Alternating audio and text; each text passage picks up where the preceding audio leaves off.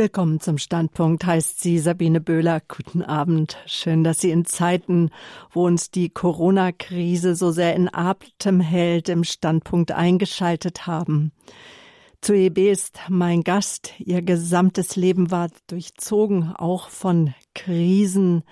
Schon früh schlug, ja, ihr das Leben Risse ins Fundament die sie immer wieder leerlaufen ließen. Das Thema heute Abend, mein langer Weg vom New Age nach Bethlehem. Unermüdlich war Frau B. auf der Suche nach der Quelle des Lebens. Ja, und nach innerer Freude und Frieden, so kann man sagen. Immer tiefer verirrte sie sich im Schamanismus und in trübseligen, esoterischen Irrlehrerin und wurde zu einem nimmersatten New Age Junkie, wie sie selber sagt. Astrologie, Pendeln, Reinkarnationstherapie, Wahrsagerei, schamanistische Rituale, Tarot. Sie hat nichts ausgelassen, ja, um das Licht zu finden und das göttliche Licht, so könnte man auch sagen, zu finden. Heute weiß Zoebe aus der Schweiz, wer die Segel verkehrt setzt, braucht sich nicht zu wundern, wenn es am Schluss nicht am ja, erwünschten Ort ankommt. Ich freue mich ganz sehr auf unser Gespräch über Ihre jahrzehntelange Berg- und Talfahrt voller Hoffnung, Selbsttäuschung und immer tieferer Verzweiflung wie Gott ihr die Wege bereitet hatte ins Licht, dass sie ankommen konnte in Bethlehem, so wie der Titel auch ihres Buches sagt, Lichtfängerin, mein langer Weg vom New Age nach Bethlehem. Ich begrüße die Lichtfängerin ganz herzlich am Telefon aus Grüningen in der Schweiz. Es liegt äh, im Kanton Zürich, ist sie uns zugeschaltet. Frau B., guten Abend. Ja, schönen guten Abend, Herr Pöbel. Schön, dass Sie lachen. Die Lichtfängerin, das ist ein, so ein schöner Begriff. Also der Titel ist wirklich schön gewählt von Ihrem Buch. Dankeschön. Ja, Sie, aber Sie haben ja eh ein Gespür für Mode. Sie sind ja Modezeichnerin, Designerin, Kostümbildnerin. Später wurden Sie dann auch noch Ernährungsfarb- und Modellstilberaterin. Auf Ihrem Homepage habe ich gelesen, da ist das Motto mit Stil zum Ziel. Ja, genau. Was ist denn heute Abend so Ihr Ziel? Ja, heute Abend ist mein Ziel, dass durch diese Sendung Freude verbreitet wird, Hoffnung und dass Menschen in ihrem Herzen berührt werden und, und spüren, dass dieser Jesus, dieser christliche Glaube viel, viel schöner ist und viel, viel größer, als sie sich das bisher vorgestellt haben. Und das haben Sie selbst am eigenen Leib sozusagen erfahren mit all ihren Sinnen. Ihr Leben ist sehr bewegt. Ja. Frau B., was ich mich auch gefragt habe, als ich Ihr Buch zum ersten Mal in der Hand hielt, woher kommt Ihr Name? Ist das ein Künstlername? Sind Sie getauft auf diesen Namen?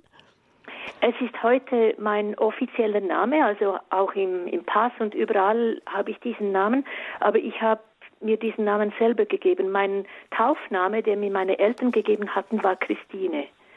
Und dass ich Zoe heiße, also damals, als ich mir diesen Namen gegeben habe, habe da war ich 49 und das war im Rahmen einer schamanischen Zeremonie und äh, ich habe damals gar nicht gewusst, dass dieser Name das Leben bedeutet. Es musste einfach dieser Name sein aus numerologischen, kabbalistischen Gründen und äh, ich habe ihn dann, als ich gläubig geworden bin, beibehalten, weil ich bin heute beides. Ich bin die Christine und ich bin die Zoe. Und Sie sind auch angekommen im wahren Leben, wie Sie selber sagen, genau. bei unserem großartigen Herrn Jesus Christus, ja. der ja auch erstmal kennengelernt werden will. Ja, genau. Sie sind äh, heute verheiratet? Ja. Ich bin zum dritten Mal verheiratet, also ich habe auch puncto Liebe ein bewegtes Leben hinter mir.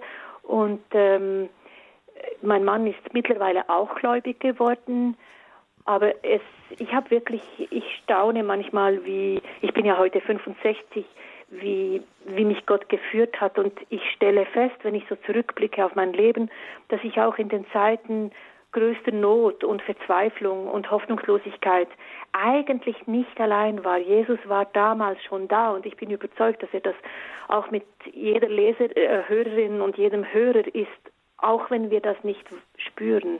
Er ist da, er möchte gerne, dass wir uns ihm zuwenden und seine Hilfe beanspruchen, seine, ja, ihn kennenlernen wollen, eine Beziehung aufnehmen wollen mit ihm.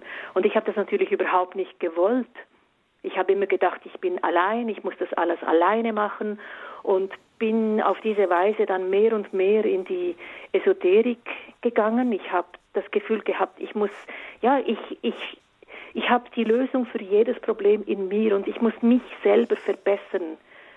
Und das war wirklich sehr, sehr anstrengend und eigentlich eine unendliche Berg- und Talfahrt und hat nie diese vermeintlichen Verbesserungen, die haben nie angehalten. Und heute als gläubiger Mensch muss ich sagen, ist das anders. Ist mein Leben stabil geworden, mein emotionales Leben ist stabil geworden und auch mein eigentliches Leben im Außen. Also mhm. es ist, ich habe immer gedacht, dass die Christen so altmodische, langweilige, dumme Menschen sind. Also na, das sind wir nicht. Das sehe ich auch an Ihrem Bild. Das sind Sie nämlich ja auch nicht. Ja, und das ist das ist halt einfach schön, das wirklich zu erleben, dass das, dass das Lügen sind. Mhm. Und es ist dann doch schon verwunderlich, wenn man auf einmal dazugehört, weil es ja. mir genauso ging. Ich wollte auch nie ein langweiliger Christ sein. Ich war vom Motorradfahren besessen und vom wilden Leben sozusagen. Ja. Sie sagen von sich selber, dass Sie ein nimmersatter New Age Junkie waren. Ja. Was, was ist erstmal überhaupt New Age und dann, was ist ein New Age Junkie? Also ein Junkie ist ein Süchtiger und New Age ist ein Überbegriff für all diese esoterischen und okkulten modischen Zeiterscheinungen, die wir haben. Ähm, vor, bevor das New Age begann, da waren die Menschen noch viel gläubiger eigentlich. Und dann hat das begonnen eigentlich in den 60er Jahren zuerst mit der äh, Rebellion der jungen Leute mit den langen Haaren und so weiter. Und dann ging es immer weiter, wurde immer stärker. Und äh, zum, die Esoterik ist eigentlich die unsichtbare Welt, das Geheimnisvolle, das Übernatürliche. Aber äh, es kann auch eine große Faszination auslösen im Menschen, wie es bei mir getan hat. Und ich war wirklich, ich war überzeugt, dass man in der Esoterik, in diesen, in all diesen möglichen Techniken, die man da anwenden kann, dass man da endlich Antworten kriegt auf die Lebensfragen, auf die großen Lebensfragen, woher komme ich, wieso lebe ich, was geschieht nach meinem Tod. Hm. Und das habe ich halt hartnäckig immer wieder versucht und weitergesucht und ich habe einen hartnäckigen Charakter, das muss ich schon zugeben. Ich gebe nicht wirklich schnell auf. Wenn ich etwas will und dann klappt es noch nicht, dann bleibe ich trotzdem dran in der Hoffnung, dass ich, dass ich irgendwann äh, meine Antworten kriege. Und deshalb auch habe ich so hartnäckig in der Esoterik immer wieder weitergesucht. Und dann hatte ich als zweiten Grund auch keine Alternative, weil der christliche Glaube, das war für mich überhaupt keine Alternative. Davon wollte ich gar nichts wissen, mhm. in keiner Art und Weise. Und so blieb mir eigentlich gar nichts anderes übrig, als in diesem riesigen Markt der Esoterik, also das, das, man bezeichnet den ja eigentlich als Supermarkt der Heilmethoden und da kann man so unendlich viel machen. Das ist unglaublich, also von Kopf bis Fuß äh, gibt es da Dinge und ich habe mich dann sehr lange mit Schamanismus auseinandergesetzt. Also das sind diese diese Menschen mit den farbigen Federn, mit den, mit den farbigen Kleidern.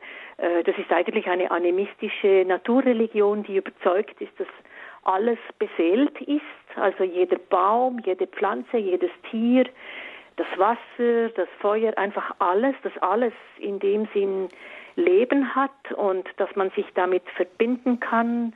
Und dann kann man so äh, Zeremonien machen, beispielsweise eine Schwitzhütte oder eine Pfeifenzeremonie.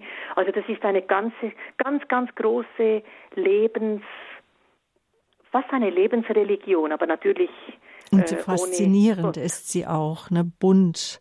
Ja, die sehr. Klänge und auch von den Riten her mit mhm. die Gerüche und wenn man suchend ist, klar, das ist ansprechend, das sehr, ja. bewirkt auch etwas in der Seele.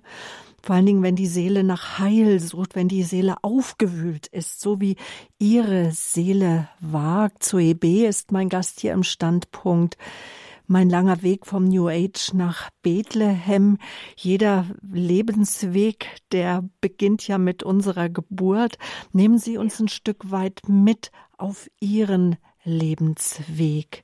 Sie sind getauft ja. auf den Namen Christine. Ja, gerne. Also ich bin das vierte Kind von einem Vater, der in den Nachkriegsjahren gab es ja diese Kinderlähmungsepidemien. Also er hatte die Kinderlähmung, äh, er, er erkrankte, als er 21 Jahre alt war. Und meine Mama, die war eigentlich von ihrem Wesen her eine Kunstmalerin und die hatte dann einen gelähmten Mann an ihrer Seite, von dem sie sich nicht zu trennen wagte. Und das war so die, der Anfang äh, ihres Ehelebens, weil sie wurde dann schwanger und deshalb haben sie geheiratet. Und ja, wir waren nicht wirklich erwünscht. Also wir waren überhaupt nicht erwünscht. Und wir sind dann trotzdem irgendwie groß geworden. Also zu essen hatten wir und schulisch haben sie uns auch sehr gut gefördert.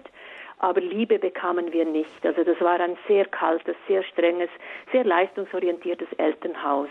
Und mein Vater war auch jähzornig und gewalttätig und also es war wirklich nicht lustig. Und dann habe ich zwischen sechs und circa zwölf Jahren habe ich immer, wurde ich immer wieder vergewaltigt von einem Nachbarn. Und diese, ja, das, das hat das, das Ganze natürlich noch verschlimmert. Und ich bin dann irgendwie erwachsen geworden und habe das Gefühl gehabt, dass ich überhaupt nirgends hingehöre. Ich war einfach, ich, ich fühlte mich so unwohl in mir und im Leben. Beruflich war ich gut drauf, da war ich erfolgreich, aber gefühlsmäßig war ich wirklich todtraurig. Und dann begann ich mit Männern Beziehungen zu pflegen und hatte natürlich irgendwie genau das, das falsche Auge. Also ich verliebte mich ständig in die falschen Männer und erlebte da die Wiederholung von meiner Kindheit und das war wirklich, es war ganz, ganz schlimm. Und als ich dann mit dem zweiten Ehemann verheiratet war, da wünschte ich mir sehr, dass ich Mutter würde. Er wollte auch Vater werden natürlich. Und dann wurde ich halt, ja, es hat nicht geklappt. Ich hatte Eileiterschwangerschaften und mit 34 wurde ich dann unterbunden. Und das war, ab da habe ich jegliche Glaubenstüre hinter mir zugetan. Ich habe gesagt, also wenn es diesen Gott der Liebe gäbe, wenn, wenn es da irgendetwas gäbe, was mich liebt, dann, dann, also das kann nicht sein, dann muss es ein Sadist sein. Mhm. Und ab da habe ich ganz bewusst mich der unsichtbaren Welt zugewandt, weil die sichtbare Welt war für mich gestorben.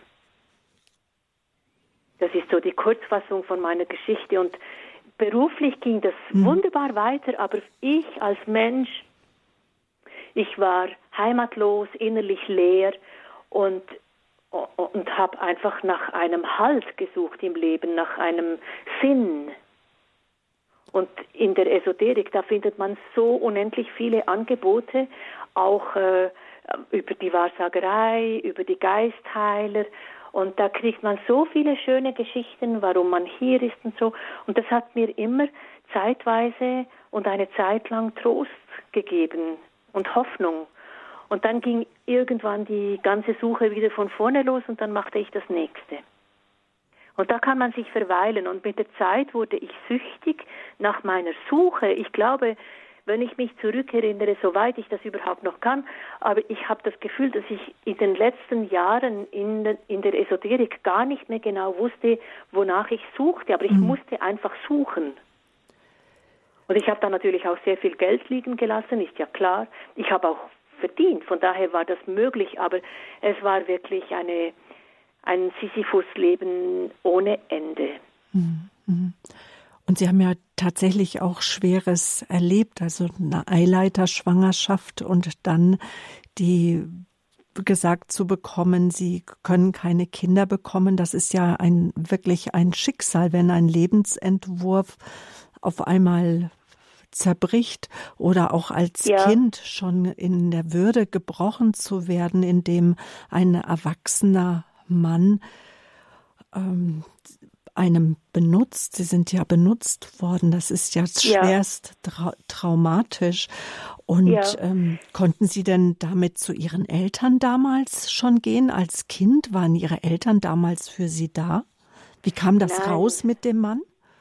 Nein, die haben, da hat niemand irgendwas gewusst, weil das kommt ja noch dazu. Das ist ja bei vielen Vergewaltigungsgeschichten so, dass, dass einem gedroht wird, wenn du was sagst, dann geschieht etwas ganz Schlimmes.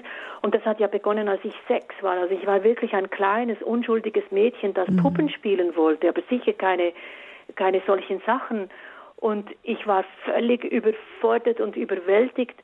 Und um die körperlichen Schmerzen überhaupt zu ertragen, begann ich ja nicht bewusst oder absichtlich, aber es geschah einfach, begann ich damals aus dem Körper zu gehen. Und ich, ich erinnere mich, ich sehe das noch vor mir, wie ich, das war immer in einer Webkammer mit einem Webstuhl von meiner Tante und äh, wie ich da oben quasi zwischen den Balken, den, den Deckenbalken bin und unten die zwei Personen sehe. Mhm. Und das war mhm. wirklich, das war einfach eine totale Überforderung, das war traumatisch. Und ich hätte das nie und nimmer überhaupt in Worte fassen können, weil ich ja gar nicht verstand, was da abging. Und als ich dann später ein bisschen älter war und zu kapieren begann, da, das war schon zu spät. Also in, wir hatten auch keine offene Beziehung, um irgendetwas außer Schulnoten zu besprechen bei uns zu Hause. Also da sprach nie irgendwer etwas Persönliches. Das gab es einfach nicht. Mhm. Mhm.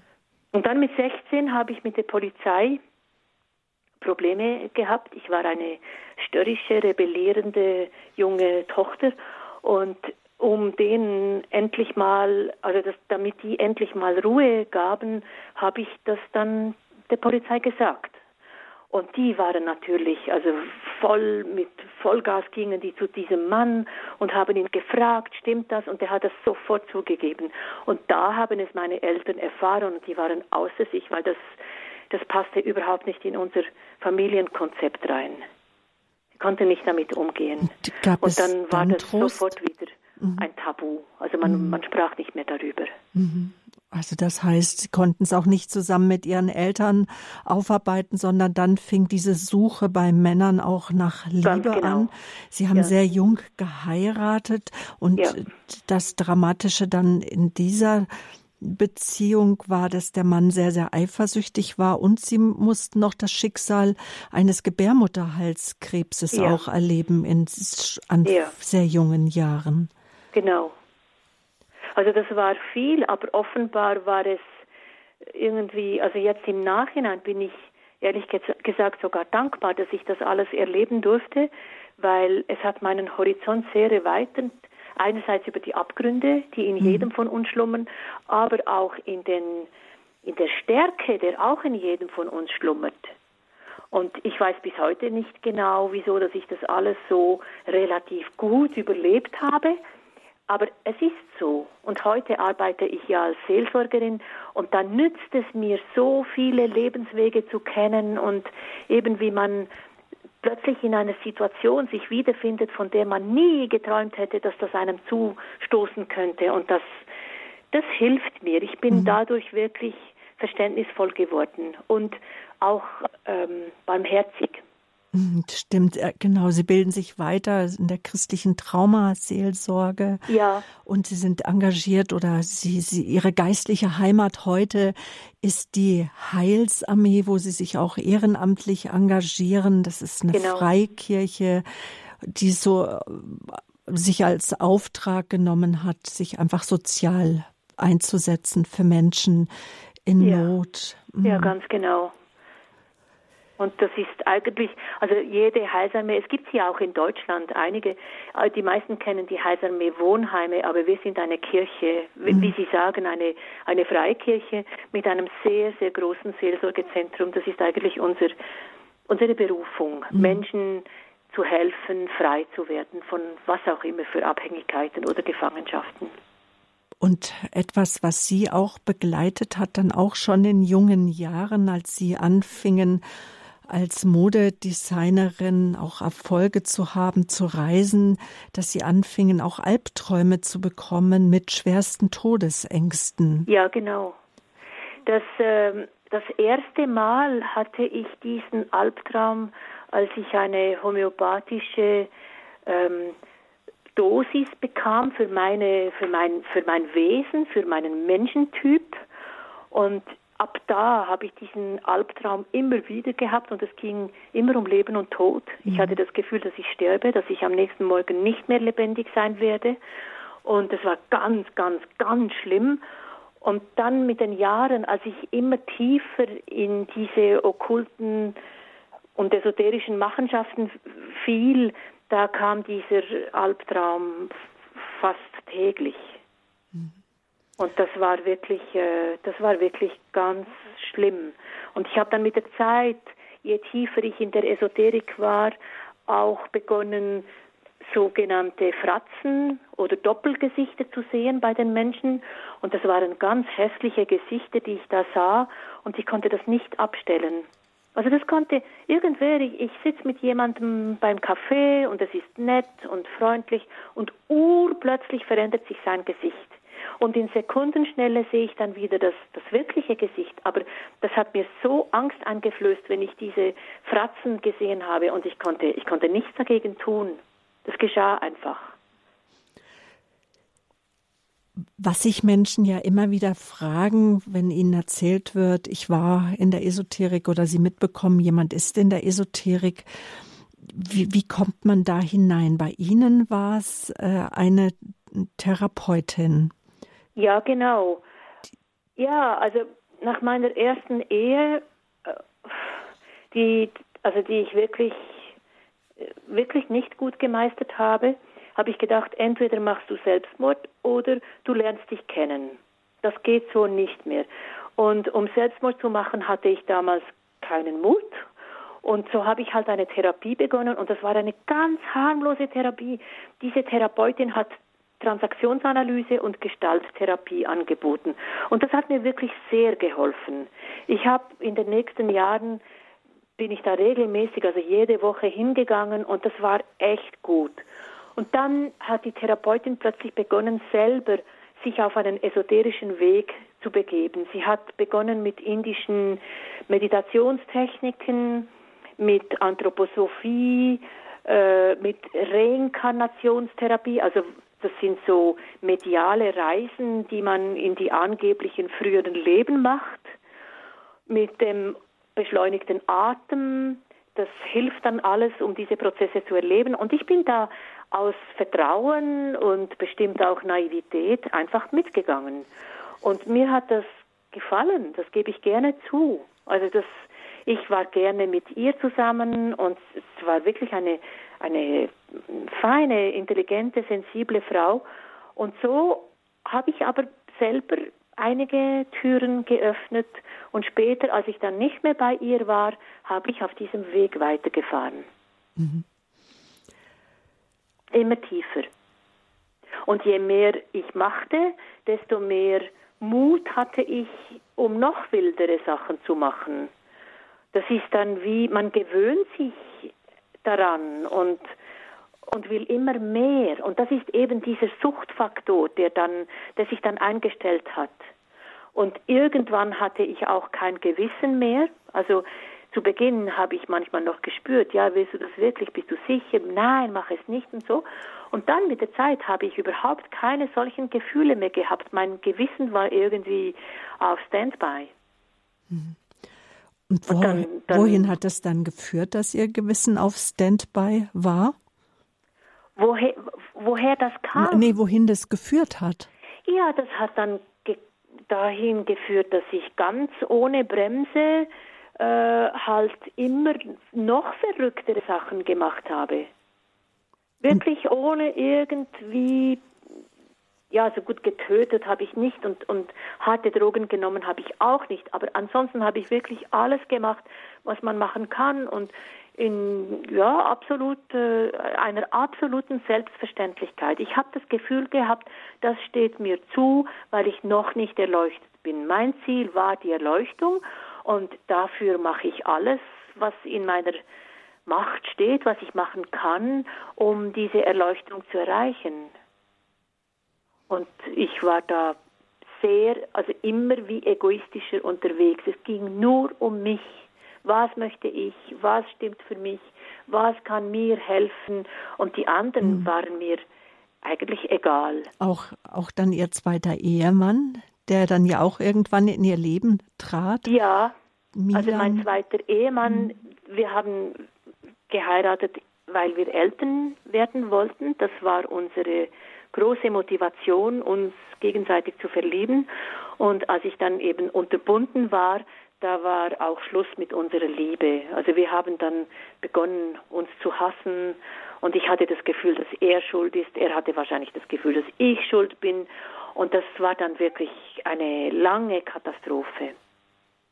Das war gar nicht gut. Und wir haben irgendwie, ich weiß auch nicht, heute würde ich einiges anders machen. Also ich gehöre nicht zu den Menschen, die sagen, dass ich alles nochmal genau gleich machen würde. Ich würde mich auch diesem Mann gegenüber anders verhalten. Ich war wirklich keine gute Ehefrau. Hm. Und dramatisch hat die hat es dann auch geendet, weil Milan wollte sich dann vor ihren Augen auch das Leben nehmen. Das Jetzt habe ich Sie akustisch nicht verstanden. Äh. Die Ehe mit Milan hat auch tragisch geendet, denn vor ihren Augen wollte er sich das Leben nehmen. Das ist ja, ja genau. wieder eine neue Traumatisierung auch gewesen. Ja, das war wirklich ganz, ganz schlimm. Ich bin sehr dankbar, dass ich da zugegen war und ihn dann retten konnte, obwohl ich ja überhaupt keine Übung hatte in solchen Dingen. Also das wäre, wenn er gestorben wäre, dann, also das wäre ganz schlimm gewesen für mich. Hm das wäre kaum auszuhalten gewesen. Und ja, eben von, von wegen Jesus, was ich sagte zu Beginn, ich bin überzeugt, dass Jesus in dieser Situation zugegen war. Ich bin hundertprozentig sicher, weil das war der reinste Glücksfall, dass er nicht gestorben ist, dass er auch keinen Hirnschaden hatte. Äh, das war wirklich ein, ein Wunder. Mhm. Und in dieser Zeit hatten Sie auch immer noch diese Art Halluzinationen ja mit den Poltergeistern, wie Sie das ja, nennen? Ja, das war dann, das geschah, nachdem wir waren ja in einem Haus und, und das Schlafzimmer war im, im ersten Stock, aber ich konnte dann nicht mehr in diesem Bett schlafen und ich habe mich eingerichtet im Dachstock. Und das war, also wir waren ja beide okkult, auch dieser Mann, mein zweiter Ehemann und ich. Das war, wir hatten paranormale Fähigkeiten. Und dann, als er, er war dann in einer Klinik, das ist in der Schweiz so, wenn man selbst einen Selbstmordversuch gemacht hat. Und in dieser Zeit wohnte ich noch im Haus und habe dann meine Sachen äh, weg, also rausgenommen, sukzessive. Und in der Nacht kamen Poltergeister und ich habe ja nicht geglaubt, dass es sowas gibt. Ich habe die vorher und nachher auch nie mehr gehabt, aber das waren so also ich lag im Bett, ich schlaf und plötzlich erwache ich und da ist etwas ganz, ganz Schweres auf mir, das mich würgen will. Und hinter mir hatten wir eine Zimmerpflanze, das war ein Gummibaum und der raschelte, aber das Fenster war geschlossen.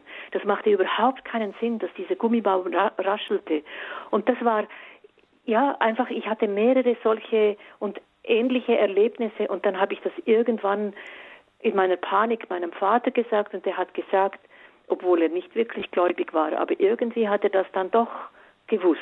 Hat er gesagt, du gehst jetzt in jedes Zimmer und in jede Ecke und äh, machst ein kleines Gebet und sagst einfach äh, im Namen von Jesus Christus, äh, ihr, ihr geht jetzt raus, ihr müsst jetzt weg geht dahin, wo Jesus Christus euch haben will.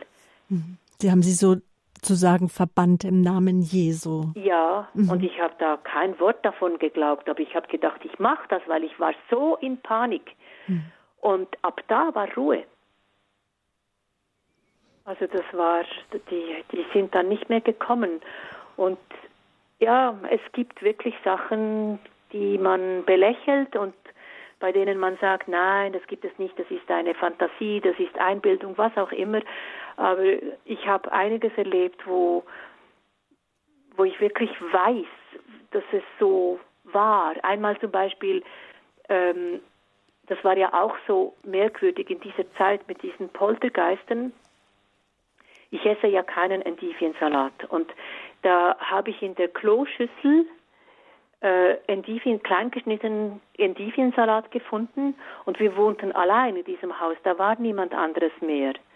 Und das war auch nicht auf dem Stock, wo die Küche ist, sondern einen Stock höher. Und das machte überhaupt keinen Sinn. Und das war, ich habe den nicht gekauft und ich war alleine dort. Das, da war niemand sonst. Das war das real, kein Traum. Nein, nein, nein, das war ganz real, mhm. also absolut mhm. real. Und da, als das geschehen war, bin ich eben zu meinem Vater gegangen und habe ihm das erzählt und habe gesagt, äh, dass, also das geht, da ist irgendetwas gar nicht gut. Und daraufhin hat er mir gesagt, wie ich das, äh, wie ich dieses, diese Zimmer frei beten soll. Mhm. Niedergeschrieben haben Sie alles in dem Buch Lichtfängerin, mein langer Weg vom New Age nach Bethlehem, erschienen im Fontes Verlag. Ja. Vielleicht noch mal kurz was zur Motivation, warum Sie das Buch geschrieben haben. Also ich habe das Buch bestimmt nicht geschrieben, um mich irgendwie in den Vordergrund zu stellen, weil die meine Lebensgeschichte ist keine. Am Schluss ist, kommt es gut, aber ich habe wirklich viele Dinge verbockt. Und äh, ich habe das nicht deswegen geschrieben. Ich habe es auch nicht geschrieben, um irgendwie Mitleid oder was weiß ich zu empfangen, sondern um aufzuzeigen, dass es wirklich keine hoffnungslosen Fälle gibt. Dass es, dass Jesus aus allem, aus jenem Leben, wirklich jedem Leben etwas Gutes machen kann. Und es sollte eine Hoffnungsgeschichte werden, dass man sieht, ja, wirklich, es gibt diesen Schimmer am Horizont. Das ist möglich. Das ist nicht nur für die anderen. Das ist wirklich für jeden Menschen möglich. Es ist mir ein Anliegen, Hoffnung zu verbreiten, weil so viele Menschen wenig Hoffnung haben. Und sie hatten den Mut, vor ihren Gott zu gehen, so wie sie sind, wie Gott sie dann zu sich gezogen hat. Darüber wollen wir jetzt dann gleich sprechen. Aber vorher geben wir uns diesem Gott vielleicht hin in dem Lied Herr, ich komme zu dir. Schön.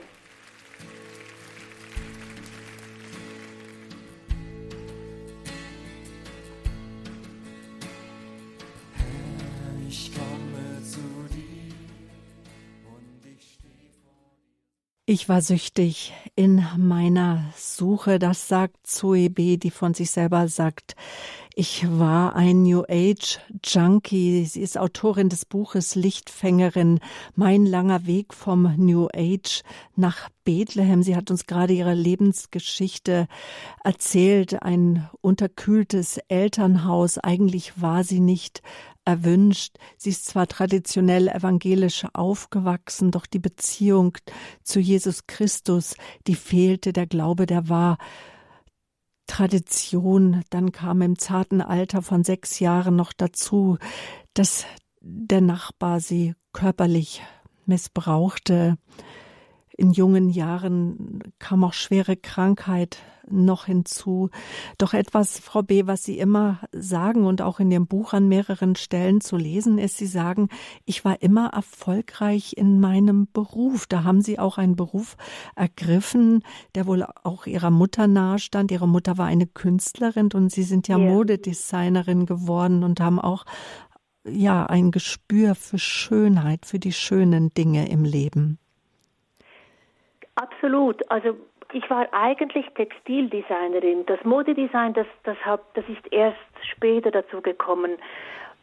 Aber natürlich hat mich das sehr verbunden mit meiner Mutter. Da hatten wir wirklich eine gemeinsame Sprache. Das ist absolut so. Und ich denke im Rückblick, dass Jesus auch da mir beigestanden ist, weil stellen Sie sich vor, das Privatleben war das reinste Chaos über, man kann sagen, Jahrzehnte. Und wenn auch der Beruf noch so erfolglos gewesen wäre, mir so auf der ganzen Linie misslungen wäre, dann wäre ich wahrscheinlich in einer Klinik gelandet oder hätte Selbstmord gemacht. Und ich denke im Nachhinein, dass das die Art von unserem himmlischen Vater war, mich, mich, mich mit dieser Stütze durch das Leben zu begleiten, weil da wenigstens hatte ich Anerkennung und da konnte ich denken und entscheiden und so. Und das hat vermutlich meine Psyche gerettet. Und was hat jetzt den Umbruch gebracht? Wie sind Sie aus all dem, wo Sie ja dann auch Erfolge ha hatten, Sie haben ja dann auch Ausbildungen gemacht, Sie sind ausgebildet in Schamanismus, Sie wollten ja dann sogar äh, nach Frankreich gehen. Äh, in, in ein Lichtzentrum, wo sie mitarbeiten wollten. Also sie hatten ja große Pläne. Wie, wie ist denn dann Jesus in ihr Leben getreten? Ja, diese großen Pläne, natürlich hatte ich die, aber die haben sich in der Esoterik mit diesen Techniken nie erfüllt. Und deshalb habe ich ja dann eben immer weiter gesucht, bis zu einem ominösen Karfreitag. Und das ist ja auch, finde ich, Interessant, dass es genau der Karfreitag war. Das war im Jahr 2011, ist also noch gar nicht so lange her. Und da saß ich vor meinem Altar, also das war mit Buddha, mit, mit meinen Geistführern, mit meinen Krafttieren, mit meiner Räucherschale, mit meinen Kristallen, Räucherstäbchen, einfach was ich da so alles glaubte zu benötigen. Und ich machte meine Gebete zu all diesen Göttern und Götzen und dann habe ich plötzlich unglaubliche Schmerzen gekriegt. Ich kriegte einen Herzkrampf. Ich konnte kaum mehr atmen und ich habe wirklich gedacht, jetzt sterbe ich und irgendwie ist das ja auch unlogisch, weil eigentlich wollte ich ja schon viele, viele Jahre vorher sterben. Ich hatte ja keine große Lebenslust. Und dann im Moment, wo ich hätte sterben können, da kriegte ich die Panik obwohl ich ja da eigentlich hätte erleichtert sein müssen. Aber jedenfalls, ich hatte wirklich eine große Todesangst. Und in dieser Todesangst habe ich zu Gott gebetet, zum wahrhaftigen Gott diesmal. Und ich habe zu ihm irgend so was gesagt im Sinn von, wenn es dich wirklich gibt, dann entweder nimmst du mich zu dir oder du rettest mir das Leben. Und er hat dann zwei, das Zweite gemacht, er hat mir das Leben gerettet in dem irgendwie, was weiß ich, zwei Wochen später ungefähr musste ich neue Bilder haben und ging zu einer Fotografin. Und die war wie ich in der Esoterik weniger stark, aber das war auch eine typische Esoterikerin. Und dann sagte die mir plötzlich, du, ich habe mein Leben übrigens Jesus übergeben. Ich habe ein komplett neues Leben angefangen mit ihm. Ich habe mich sogar taufen lassen als Erwachsene. Und ich bin seither viel, viel zufriedener geworden. Sogar meine Familie sagt, dass ich viel umgänglicher geworden bin. Und ich war sehr überrascht, weil diese Frau, das war für mich so der Inbegriff, äh, ja, in Deutschland kennt man das vielleicht weniger, aber in Zürich hat es die sogenannte Goldküste und das sind die teuersten Immobilienpreise und also wirklich also das ist äh, etwas ganz Besonderes vom materiellen Gesichtspunkt her gesehen. Und die wohnte da mit Schwimmbad, Villa und, und, und. Und ich hatte mir in meinem materiellen Denken, habe ich gedacht, die müsste doch super glücklich sein. War sie aber offensichtlich eben nicht. Und dann hat sie mir gesagt, komm doch mal mit mir in den Gottesdienst und ich ging gerne, nicht wegen Gottesdienst, aber weil ich gerne mit ihr zusammen war und weil mich das wirklich irritierte, wieso diese Frau, genau diese Frau, jetzt ein, ein, eine Jesus-Nachfolgerin war. Weil ich hatte immer das Gefühl, wie ich schon sagte, dass die Christen altmodisch sind und entsprechend aussehen. Und ich komme ja aus der Modebranche, das heißt, ich mag, ich mag es gerne, schöne Kleider zu schauen. Und diese Frau war genau so, super anzusehen, super gekleidet und so. Und da war ich natürlich gern mit ihr.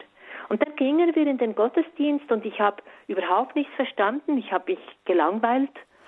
Und urplötzlich kam über mich, das war wirklich eine Art, ein Zeichen von Jesus, glaube ich. Da kam wie ein Mantel von Liebe über mich. Ich war wie in einer Wolke von Liebe. Und das war so unglaublich schön und auch das war eine Hitze, wie ich sie nicht kannte, ein Liebesgefühl, wie ich noch nie gespürt hatte. Und ich saß da und war so glücklich. Ich war so unglaublich glücklich. Und das war der erste Moment, wo ich ganz ein ganz kleines bisschen mich mein Herz öffnete für den christlichen Glauben. Aber es hat dann schon noch gedauert. Ich habe dann noch einen Glaubensgrundkurs besucht und im Oktober, am 30. Oktober vom Jahr 2011, habe ich mich dann entschieden für Jesus. Und das war ich habe da das Gefühl gehabt, äh, dass ich jetzt super vorsichtig sein muss. Vorher mhm. war ich 25 Jahre überhaupt nicht vorsichtig. Bei den dümmsten Sachen habe ich, bin ich einfach reingejuckt. Und hier bei Jesus hatte ich jetzt das Gefühl, ah, aufpassen, ist das wirklich wahr? Wird da wirklich etwas besser? Und da habe ich zu Jesus gesagt, in diesem sogenannten Übergabe, also Lebensübergabegebet, wo ich ihn gebeten habe, in mein Herz zu kommen und mich zu verändern und, und, und. Und da habe ich ihm gesagt, aber ich bleibe bei dir bis Ende Jahr. Und dann erst entscheide ich mich endgültig. Ich will schauen, ob du wirklich besser bist als meine anderen Sachen, die ich vorher gemacht habe. Und dann habe ich sofort bin ich in einen Gebetskreis gegangen von Frauen und habe begonnen mit der in der Bibel zu lesen, ging mit dem Gottesdienst. Also ich war wirklich, ich habe mitgemacht, ich habe mich mit der Sache auseinandergesetzt und ich habe eine Art, einen Frieden gespürt in mir, eine Ruhe gespürt in mir, wie ich sie vorher nie hatte. Ich war mein ganzes Leben lang eine getriebene, eine suchende, eine verwirrte und dann plötzlich kam Ruhe in mein System. Und das war natürlich schon, also wirklich der Hammer. Das habe ich, das habe ich nicht erwartet. Und das ist bis heute so geblieben. Und das mhm. ist einfach schön. Und Sie fingen dann an, sozusagen in Jesus Schuhen zu laufen. Wie war das ja. so am, am Anfang? Ja, das, ich habe dann mich an dieses Jesusleben einigermaßen eingewöhnt und ich hatte das Gefühl, jetzt ist alles gut, jetzt warte ich einfach auf die Altersrente und jetzt geschieht überhaupt nichts mehr. Und dann hat mir plötzlich eine der Kolleginnen, die in diesem Gebetskreis waren, gesagt, du, es wäre vielleicht gut, wenn du selber dich ganz von deiner Vergangenheit lossagen würdest. Und ich verstand überhaupt nicht, was sie meinte also ich hatte das Gefühl, es heißt ja in der Bibel, dass alles vollbracht ist, dass Jesus Christus alles vollbracht hat für uns, für uns alle am Kreuz. Also dass er alles getilgt hat, jede Schuld, jede, einfach alles. Und da habe ich das Gefühl gehabt, das ist jetzt gemacht. Und zudem habe ich ja noch diese Erwachsenentaufe nachgeholt auch. Und ich hatte das Gefühl, so jetzt bin ich reingewaschen. Und irgendwie hat es mich dann doch irritiert und ich habe dann doch einen Termin abgemacht und das ist eben in dieser Heilsarmee Zürich Oberland, wo ich heute ja bin. Und dort habe ich einen Termin abgemacht und habe gesagt, ja, offenbar muss ich da noch so ein Generallosagegebet machen. Und ich ging dann ziemlich widerwillig dorthin. Und das Gebet selber, das war einfach so ein Gebet, das man vorbetet und ich habe das nachgebetet. Und ich habe gedacht schon während dem Gebet, ja, das ist sicher ein Witz, also was soll das schon bewirken? Und ich habe mich wirklich geirrt. Das war überhaupt kein Witz, das war alles andere, weil erstens habe ich ab da meine Medialität, die ich immer noch hatte, also dieser, diese, ich war ja ein Medium vorher, und das war dann Schluss. Ich habe auch nie mehr seither ein Doppelgesicht gesehen oder eine Fratze und ich bin frei. Ab diesem Moment bin ich frei geworden. Das war auch ein Wunder, dass das so auf einen Schlag geschehen konnte. Und das war einfach, das, das, also es ist großartig, dass so etwas möglich ist, dass man von so alten Bindungen frei ist. Und es wurde mir erst nachher bewusst, dass ich jetzt frei bin, weil vorher, als ich gefangen war, noch von diesem, von dieser Medialität, von diesen Bildern, die ich ständig hatte, ich habe das gar nicht mehr be bemerkt, dass ich diese Bilder hatte, weil das war so natürlich geworden. Und sehr oft, wenn man so natürliche Sachen hat, äh, bemerkt man die nicht, weil die sind wie ein Teil der Identität. Erst wenn sie wegfallen, fällt einem auf, ups, da ist ja was anderes jetzt. Und das war dann schon wirklich eine ganz krasse Erfahrung. Mhm. Und dann habe ich eine Schule gemacht. Das war auch so ein verrückter Name. In, die Schule hieß äh, Schule in, im Befreiungsdienst und in geistlicher Kampfführung. Und ich habe gedacht, ja, wo bin ich jetzt gelandet? So halb militärisch irgendwas. Und mit der Zeit habe ich zu verstehen begonnen, dass dieser Kampf, das ist nicht ein Kampf mit, mit Waffen oder, oder was weiß ich, sondern es geht wirklich darum, dass gerade jetzt wie mit dem Coronavirus ist ja ein typisches Beispiel von diesem Kampf. Will ich mich fallen lassen in die Angst und in die Sorge und in die Hamsterkäufe oder will ich am lebendigen Jesus Christus festhalten, der zu mir schaut? bei dem ich geborgen bin. Und damit ich das schaffe, damit ich wirklich in dem Sinn zu mir sorge, dass ich nicht in die Angst verfalle, das ist der Kampf. Das bezeichnen wir als Kampf, als geistlichen Kampf. Und, und das habe ich gelernt und das war wirklich sehr, sehr kostbar, sehr, sehr hilfreich. Ich fühle mich heute nicht mehr ausgeliefert, auch nicht mehr als Opfer sondern ich weiß, dass, dass ich ein Kind von Jesus Christus bin. Ich weiß, dass er zu mir schaut, dass ich einfach den Blick auf ihn lenken kann, statt auf die Probleme, statt auf den Coronavirus jetzt beispielsweise. Den Blick auf ihn lenken, weil er hat ja sowieso alles in den Händen. Und das hilft mir ungemein. Und nach dieser Ausbildung wurde ich dann äh, mitgezogen quasi als Seelsorgerin und heute kommen vor allem die Menschen zu mir, die selber auch frei werden wollen, die selber auch in Okkultismus oder in der Esoterik aktiv waren. Mhm. Und Sie haben verstanden, dass es Gott gibt und dass es die Realität des Teufels gibt? Ja, das habe ich wirklich verstanden. Mhm. Ich habe mich da, ja, wenn man aus der Esoterik kommt, da gibt es ja weder Sünde noch den Teufel. Beides gibt es nicht. Von beidem sagt man, das sei eine Einbildung der dummen Christen. Und dass die halt in einer tieferen Dimension leben und glauben und dass sie deswegen an solche Dummheiten glauben. Und ich habe erlebt, dass das eine Lüge ist. Ich weiß heute, dass es den Widersacher gibt, wie auch immer man den bezeichnet, ob als Satan, Teufel, Finsternis, was auch immer, aber das, den gibt und der will leider die Menschen zerstören. Und ich habe nicht in dem Sinn Angst vor ihm, aber ich habe Respekt vor ihm und ich nehme ihn ernst und ich nehme auch mein Leben ernst. Gerade mit meiner Vergangenheit kann ich, ja, wie soll ich sagen, bin ich äh, herausgefordert, bibelnah zu leben, damit es mir gut geht. Und das tue ich natürlich auch, weil ich will ja, dass es mir gut geht. Aber es gibt bestimmte Dinge, die ich nicht machen würde, bestimmte Techniken oder Pillen von bestimmten komplementärmedizinischen äh, äh, Therapien, die ich nicht einnehmen würde, einfach um mich zu schützen. Ich würde auch nicht in Yoga gehen. Auch wenn es mir gut täte vom, vom, vom Leib her, vom Körper her, von der Beweglichkeit her. Aber der Geist, der dahinter ist, mit dem will ich wirklich nichts mehr zu tun haben. Das kommt für mich nicht in Frage.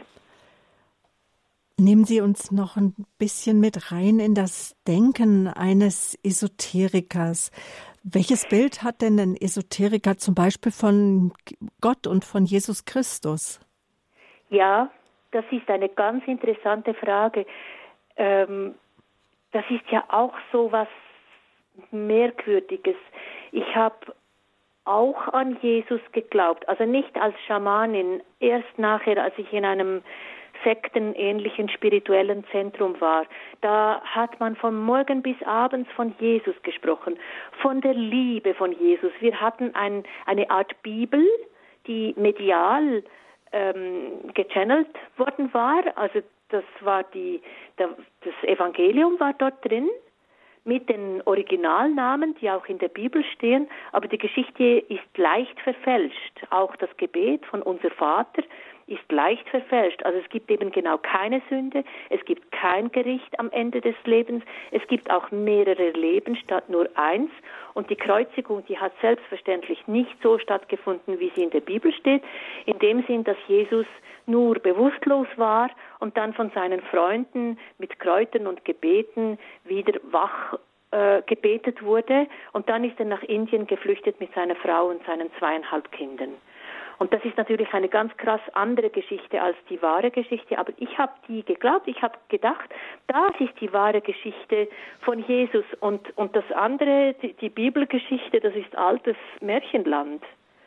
Und so ist es oft, es gibt viele habe ich mittlerweile festgestellt in meiner kurzen, in meinem kurzen Christenleben. Es gibt viele falsche Jesus. Es gibt leider auch da ist der Feind wirklich aktiv. Er hat große Freude daran, uns vom mhm. wahrhaftigen Christus, der sein Leben für uns gab und für uns wieder auferstanden ist, dass wir auch mit ihm sterben und neu auferstehen können. Dieser Jesus, mit dem, also der stört den Feind ganz gewaltig und deshalb streut er dann so Unwahrheiten und ja falsche Lehren unter die Christen und das ist wirklich und unter die Esoteriker natürlich auch und dann glauben die Esoteriker, dass sie an Jesus glauben, aber in Tat und Wahrheit glauben sie eben an einen falschen Jesus, der sich verkleidet. Und es heißt ja in der Bibel, dass sich Satan manchmal als verführerischer weißer, weiß gekleideter Engel zeigt. Und das habe ich erlebt. Ich habe wirklich gedacht, das sei der wahrhaftige Jesus, aber es war eben nicht der wahrhaftige Jesus. Und wenn man das herausfinden will, ob man an den als Esoteriker, also ob das ein esoterisch denkender Mensch ist oder nicht, dann spricht man am besten über die Kreuzigung und dann wird man sofort feststellen, wenn das ein Esoteriker ist, dann wird er irritiert bis zornig und wird sagen, das ist Mist, das ist, ich will nichts damit zu tun haben, für mich muss niemand sterben, ich habe sowieso ein Problem mit Blut und, und, und.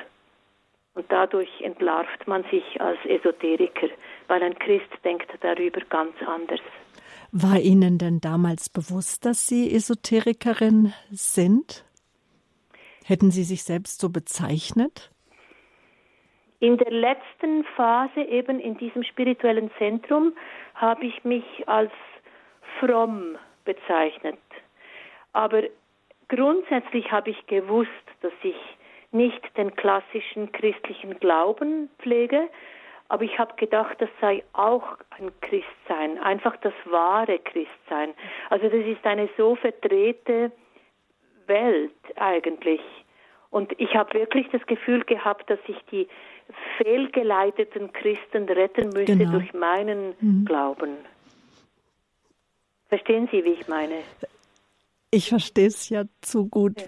weil ja. ich ja auch auf diesem, genau auf diesem Weg gegangen bin und weil ja. mir damals auch niemand erklärt hat, was einen Christen ausmacht und was einen Esoteriker ausmacht, der an das Göttliche glaubt, an das Göttliche in allem und jedem, an die kosmischen Energien. Und äh, damals in unserem Meditationsraum war ein übergroßes Bild gemalt gemalt von Jesus Christus, sah fast so aus wie der Jesus von Schwester Faustina und daneben genauso eben hinduistische Heiligenfiguren, genauso genau. wie Buddha. Alles wurde gemischt. Alles wird gemischt. Und das ist ja auch so ein Punkt, das habe ich natürlich auch gemacht. Und wenn man mir gesagt hat, ja, mit Jesus, das reicht, dieser Jesus Christus, dieser Messias, der deckt alles ab, dann hatte ich echt große Mühe, das zu glauben, weil ich hatte mindestens 20 Dinge, die mir lebensnotwendig erschienen. Das ging vom energetisierten Wasser über dass ich nur an bestimmten Plätzen sitze, dass ich regelmäßig an Kraftorte gehe, dass ich äh, mich nicht mit allen Menschen abgebe, weil ich hatte natürlich das Gefühl, dass ich etwas ganz Besonderes bin, dass ich ganz geistig ganz weit fortgeschritten bin und einfach wirklich mein ganzes Leben war durchzogen. Ich habe beispielsweise die Getränke und auch das Essen mit meinen Händen energetisiert, damit da irgendwelche Schadstoffe rausgehen. Wir hatten so äh, spezielle äh, Symbole, die wir unter die Teller legten, unter das, das Getränk legten, um das aufzuwerten, um das ja einfach zu verbessern. Es war, wir waren umgeben von unzähligen Hokuspokus-Sachen, ohne die wir nicht, also zumindest glaubten, dass wir nicht leben konnten. Zoebe, Sie sind mein Gast hier im Standpunkt auf Radio Horeb. Zoebe hat ein Buch geschrieben, Lichtfängerin, mein langer Weg vom New Age nach Bethlehem. Und vielleicht sind Sie ja auch diesen Weg gegangen. Erzählen Sie uns, was Sie dann herausgeführt hat, was sie hineingeführt hat in den Glauben an Jesus Christus, wie sie ihre Jesus-Beziehung dann aufgebaut haben was vielleicht auch, welche Menschen da ausschlaggebend waren. Wir möchten heute auch ermutigen, mit dieser Sendung nicht aufzuhören, auch für Menschen zu beten, die auf diesem Weg gehen. Vielleicht, Frau B., äh, gleich wenn wir das Lied hören, großer Gott, wir loben dich, dass wir uns dann nachher noch auch darüber unterhalten, was so ähm, Do's and Don'ts sind, weil meine Eltern haben mich damals versucht, aus der Esoterik rauszuholen, aber sie haben es dadurch gemacht, dass sie mich total beschimpft und klein gemacht haben und dass ich dann natürlich noch mehr Zuflucht gesucht oh, habe. Ja. Bei meinen Esoterikern war ja ich, weil ich, also ich war zutiefst depressiv und auch selbstmordgefährdet, weil ich überhaupt keinen Selbstwert und Selbststand hatte. Und die Esoteriker, die haben mir einfach ein Gesicht gegeben, einen Wert gegeben, Wertschätzung. Ja, absolut. Aber wie, wie, wie das geschehen kann. Und, und vielleicht an dieser Stelle danke an meine Freundin Bärbe Weidmann-Dach, die mich da ein Stück rausgeholt hat, die mich da rausgeholt hat, die mir Würde gegeben hat. Schön. Genau. Also großer Gott, wir loben dich und dann geht's gleich weiter, liebe Hörerinnen und Hörer, mit Zoe B. Sie ist Buchautorin, Rednerin, ist heute in der Freikirche engagiert und erzählt uns von ihrem Weg vom New Age aus der Esoterik hin zum christlichen Glauben. Gleich geht's weiter.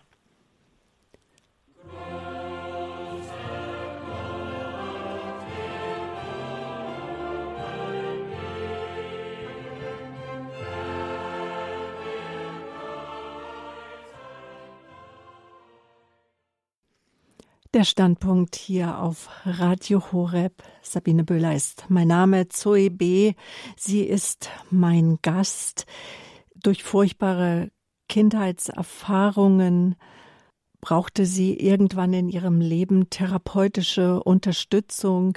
Ihre Therapeutin freundete sich mit Heilverfahren aus der Esoterik an auch ihre Klienten führte sie damit hinein und so kam sie in Verbindung mit Reinkarnationstherapien, mit Astrologie, mit Pendeln, mit äh, Wahrsagerei und dann auch mit schamanischen Ritualen. Ausgebildet war sie darin. Sie wurde ein Medium, mein heutiger Gast zur EB. Denn äh, schon auch in jungen Jahren hat sie dissoziiert, ist herausgegangen aus ihrem Körper, um traumatische Erlebnisse einfach abzuspalten von sich.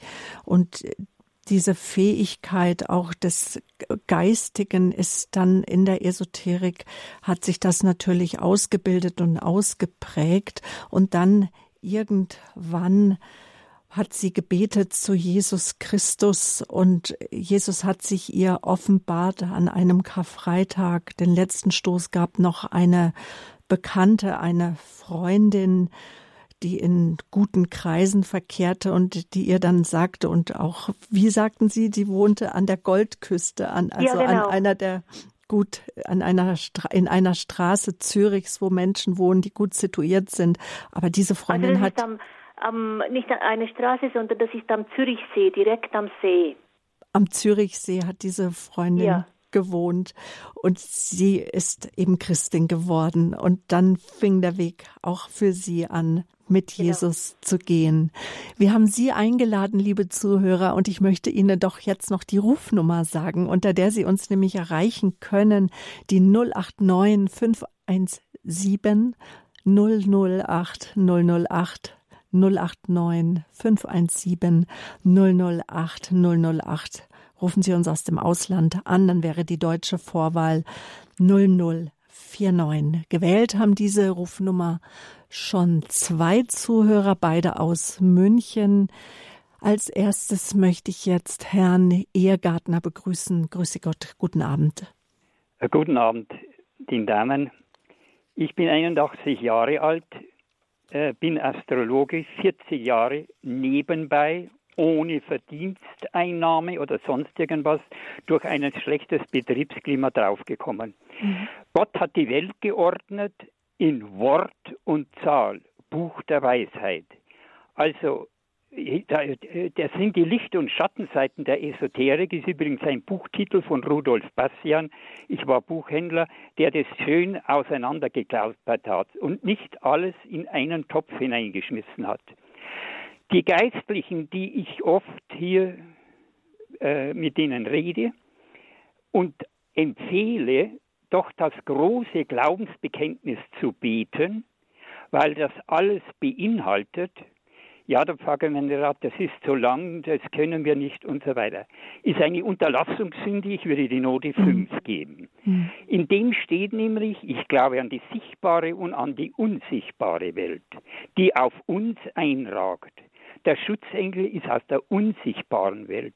Wenn wir ihn nicht einspannen, dann macht er auch nichts, weil wir den freien Willen haben. Die Vortragende gesagt hat mit Gesichtsausdruck, das genügte mir schon allein, dass sie medial ist.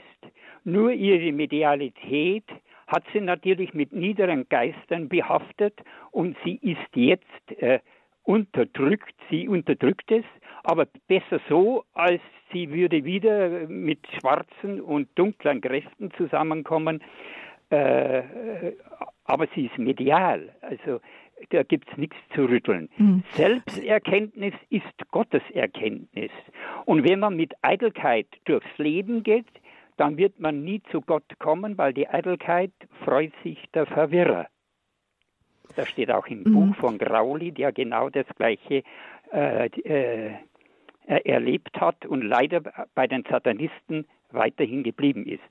Also da, das war jetzt die äh, mhm. Stichworte, die ich beitragen wollte, um die Streu vom Weizen zu trennen. Danke dafür. Bitte schön. Auf Wiederhören, Herr Wiederhören. Ehegartner. Wiederhören. Mhm. Sehr gut. Die nächste Hörerin aus München rufen Sie uns an. Grüße Gott. Ja, Hallöchen, hier ist Frau Angela. Also nochmal ganz kurz, ich wollte eigentlich was anderes sagen. Hildegard von Bingen, da wurde mir auch schon gesagt, das ist leider teilweise vermischt mit Esoterik. Das ist äh, also, es gibt wirklich die guten Bücher von Hildegard von Bingen, aber mit diese Wundersteine und dieses Zeug Finger weg. Aber ich muss Ihnen eins erzählen. Ich war auch mal jung. Jetzt bin ich 55.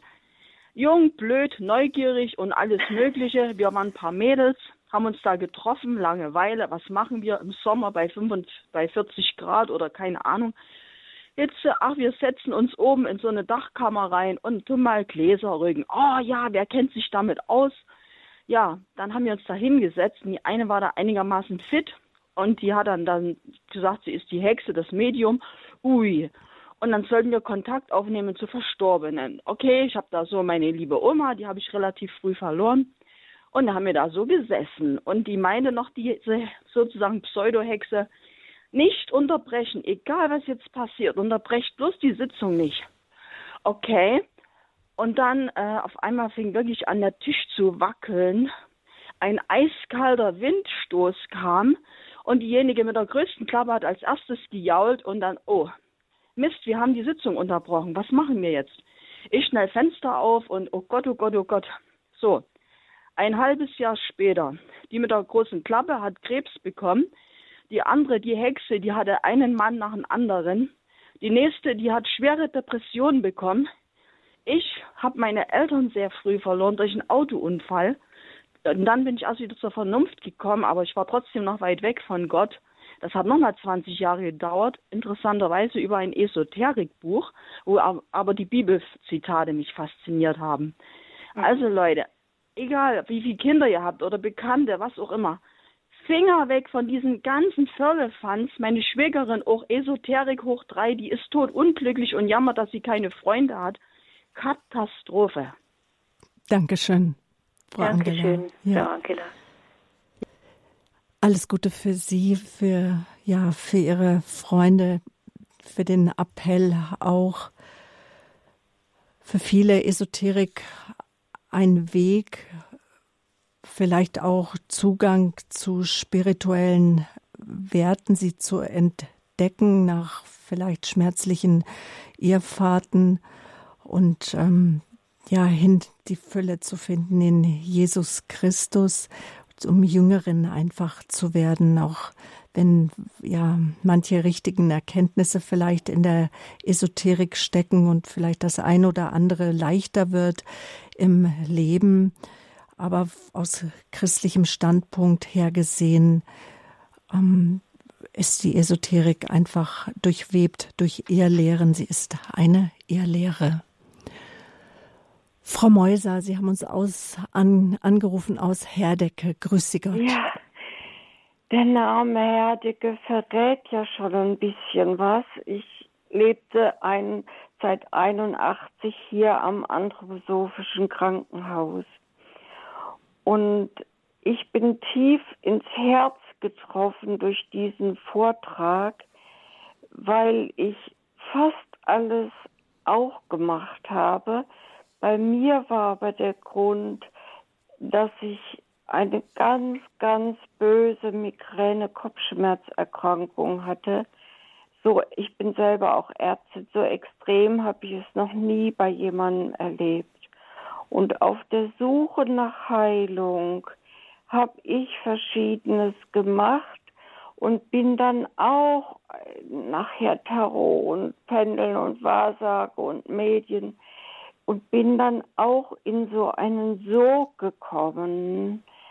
Und ich bin ja auch in der, wie soll ich sagen, von Rudolf Steiner inaugurierten Christengemeinschaft gewesen und habe gedacht, ja, hier, das ist, nennt sich Bewegung für religiöse Erneuerung.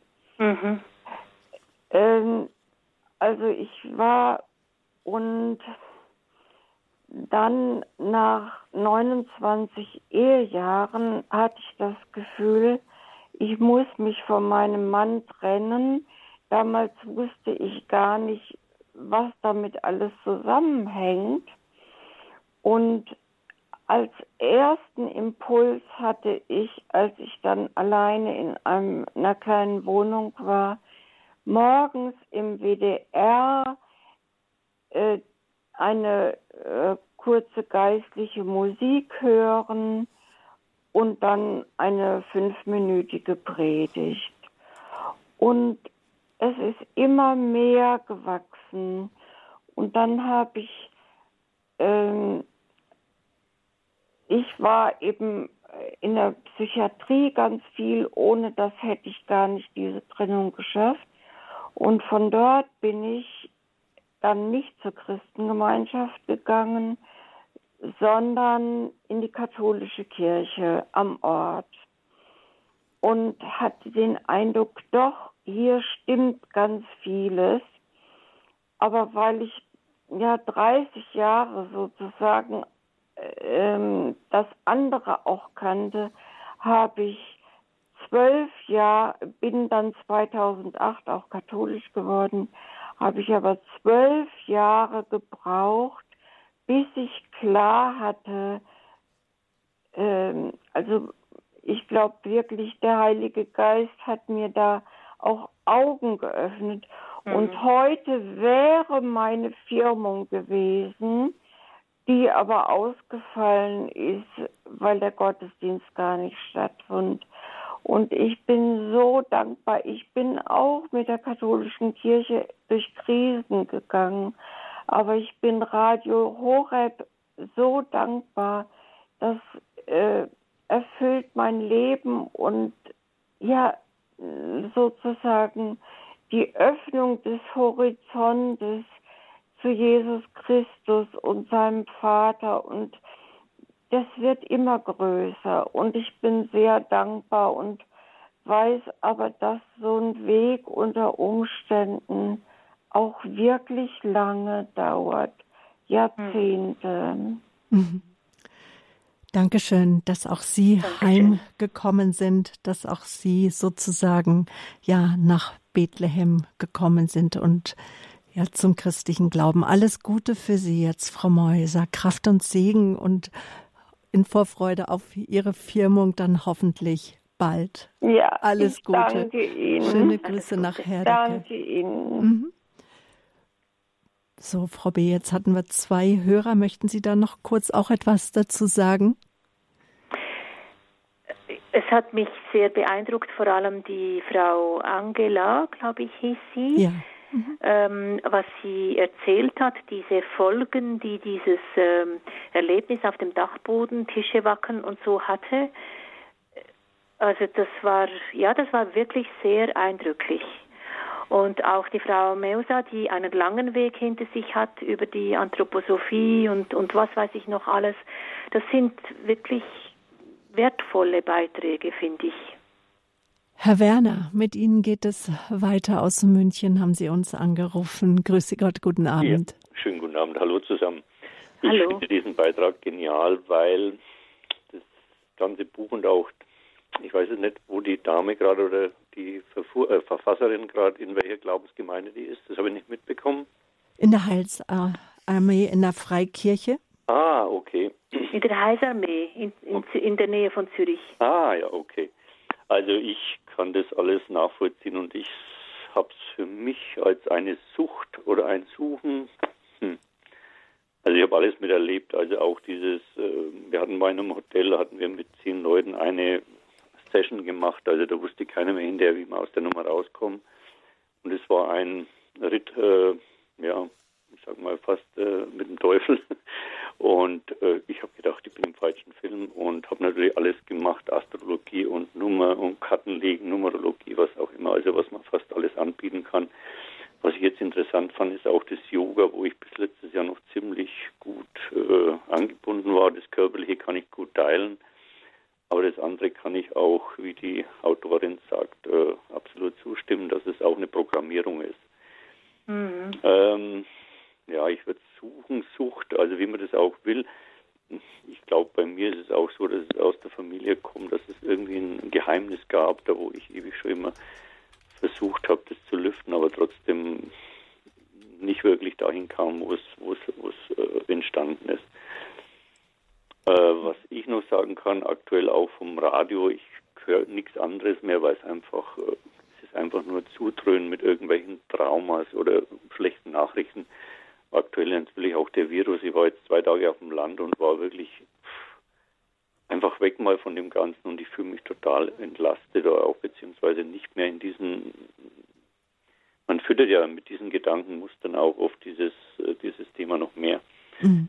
Ja. Vielleicht auch nochmal, Sie sagen, Sie hören nur noch Radio Horeb. Ja, also ich habe. Was gibt Ihnen Radio Horeb? Ich muss sagen, ich habe noch keine Position gefunden, wo ich sagen könnte jetzt, da würde ich mich jetzt wohlfühlen. Also ich habe mich da nicht, nicht äh, entschieden, aber ich glaube mal, beruflich ist es momentan so, dass alles wegbricht, aber ich habe früher ungemeine Existenzängste gehabt und äh, in der Bibel steht auch drin, es werden sehr viele Propheten auferstehen und äh, jeder sucht ja nach irgendwas, irgendwie ist es Angst, ist ein Halt. Und da haben natürlich viele äh, die Möglichkeit, dort anzudocken und äh, die Leute dort abzuholen und alles Mögliche, Hokuspokus, was auch immer, mhm. ähm, denen zu verkaufen, weil es im Endeffekt die Suche nach sich selbst oder nach dem Göttlichen in sich ist, ja. vermute ich jetzt mal. Und im Außen werden wir es halt schwer finden. Also ich, mhm. ah, ich habe das jetzt, bin 57 und habe das auch alles ausprobiert und mhm. letztendlich bin ich bei mir und beim Göttlichen und beim Gott angekommen oder auch bei Jesus, wie man es auch mhm. mag. Also im Grunde genommen ist nichts im Außen, in der Materie oder was auch immer, sondern meistens ist es ein Bewusstsein, ein Wandel, ein, eine, was Transformation ist auch schon so ein blödes Wort, ein Ankommen. Dankeschön, dass Sie uns erzählt haben, dass Sie angekommen sind, ja, bei Jesus Christus. Alles Gute für Ihren weiteren Weg, auch raus aus der Angst, aus der Angstschleife. Auch Sie, Frau B., sind aus Ihren Ängsten ja herausgekommen durch den ja, Glauben, genau. durch die durch die Beziehung zu Jesus Christus. Ja, genau. Also ich kann das nur äh, also ich, ich verstehe das gut. Wir haben wahrscheinlich alle diese Suche, diese Sehnsucht nach dem Göttlichen und kommt halt darauf an, wo, wo man sucht. Aber wenn man dann von sich sagen kann, dass man angekommen ist, also das ist doch einfach wunderbar. Das ist, das ist, das kann ich auch sagen und das ist auch so. Wenn diese Suche, diese unendliche Suche aufhört, das ist, das ist das, das Schönste, wenn man weiß, jetzt bin ich in den Armen vom Heiland geborgen und, und der liebt mich. Ich muss mich nicht mehr verbessern aus mir heraus und das, das gibt einen solchen Frieden, eine solche, eine solche Entspannung auch. Und alle Angst weicht. Also bei ja. mir sind die Ängste weggegangen. Ich bin ja jahrelang mit Angst morgens im Bauch aufgewacht. Was wird der Tag bringen? Angst, Angst, Angst hat mein Leben bestimmt. Das kann ich heute nicht mehr sagen. Natürlich habe ich ein bisschen Bammel vor einer Radiosendung wie diese. Wer hat das nicht? Respekt.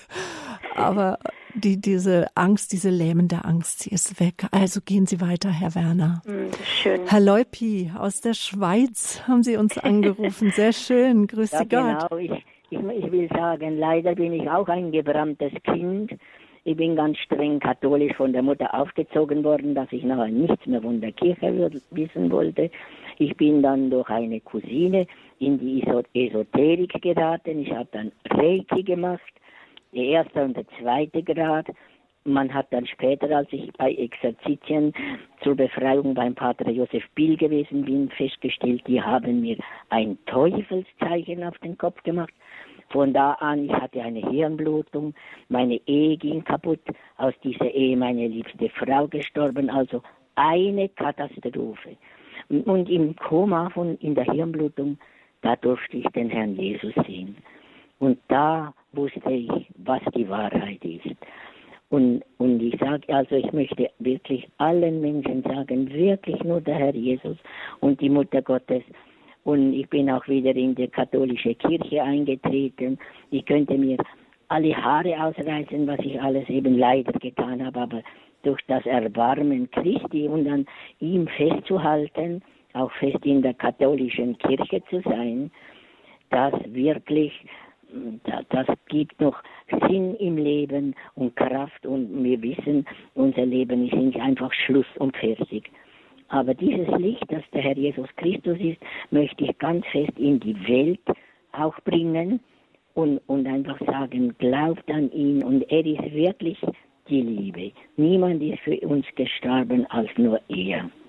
Mhm. Und, und beim, beim, ich war auch in Exerzitien da beim Pater Rufus Pereira und, und der hat ja mit der Erika Gibello auch ein Buch geschrieben.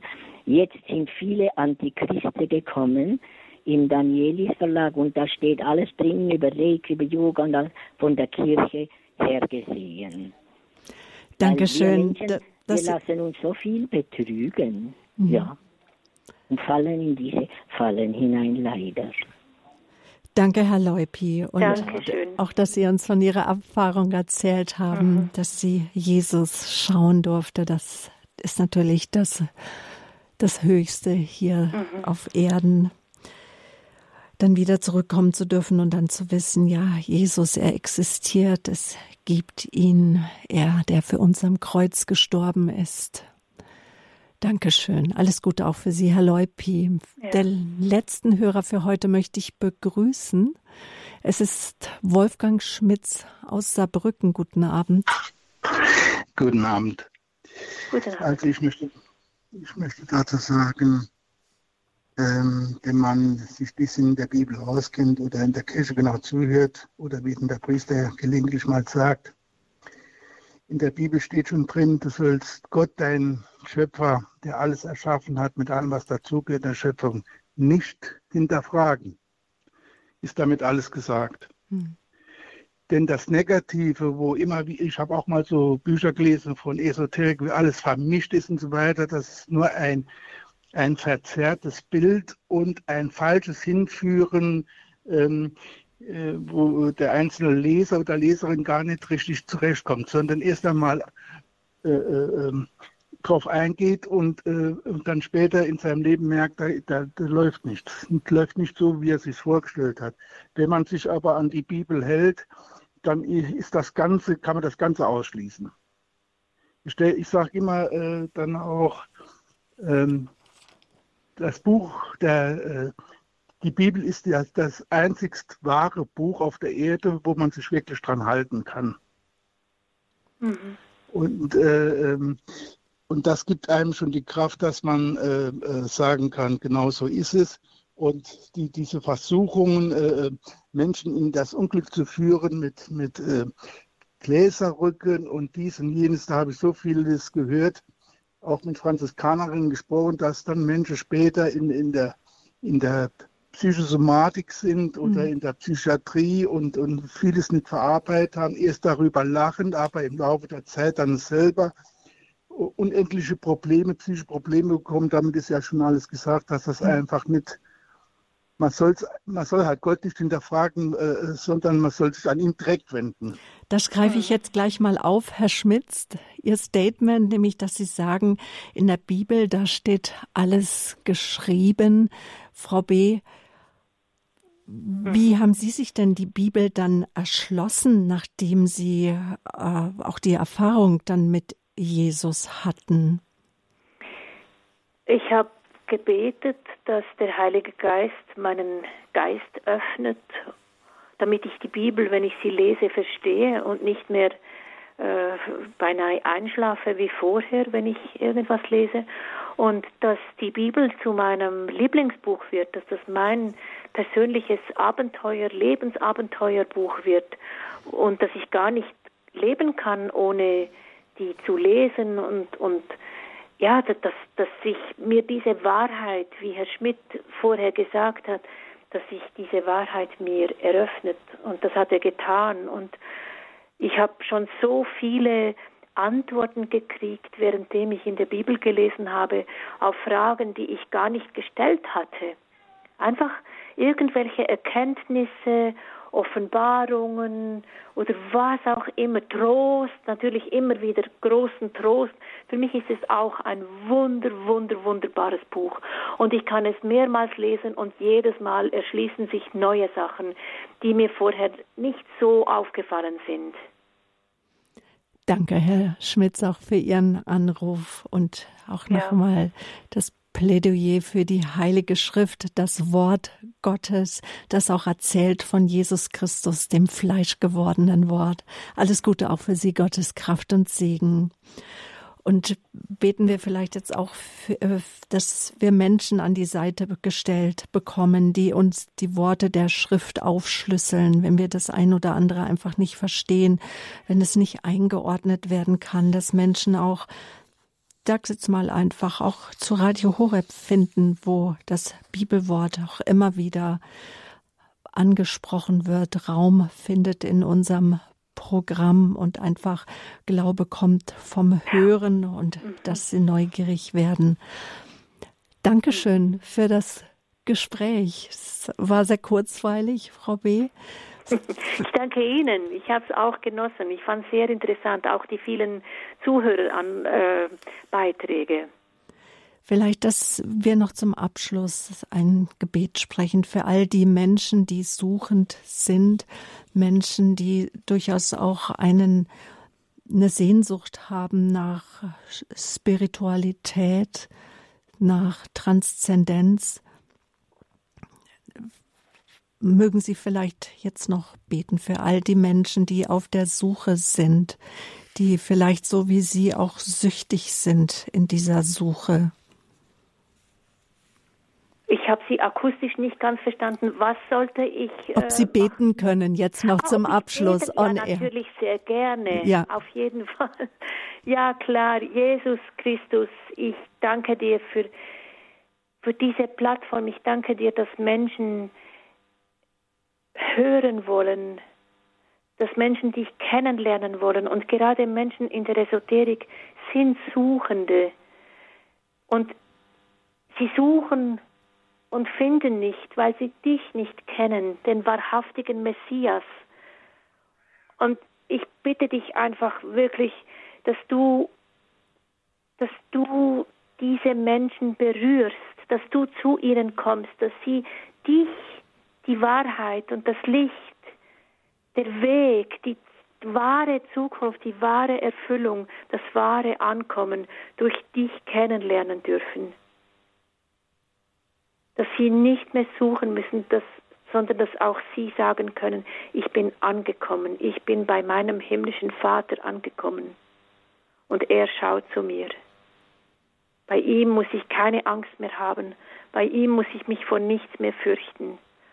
Und bei ihm ist die wahre Wahrheit, die endgültige Wahrheit und das ewige Leben. Amen.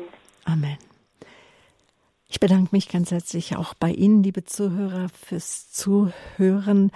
Wenn Sie das Buch interessiert von Frau B., wo Sie es herbekommen, im Detailfeld auf unserer Homepage horeb.org ist aufgeführt.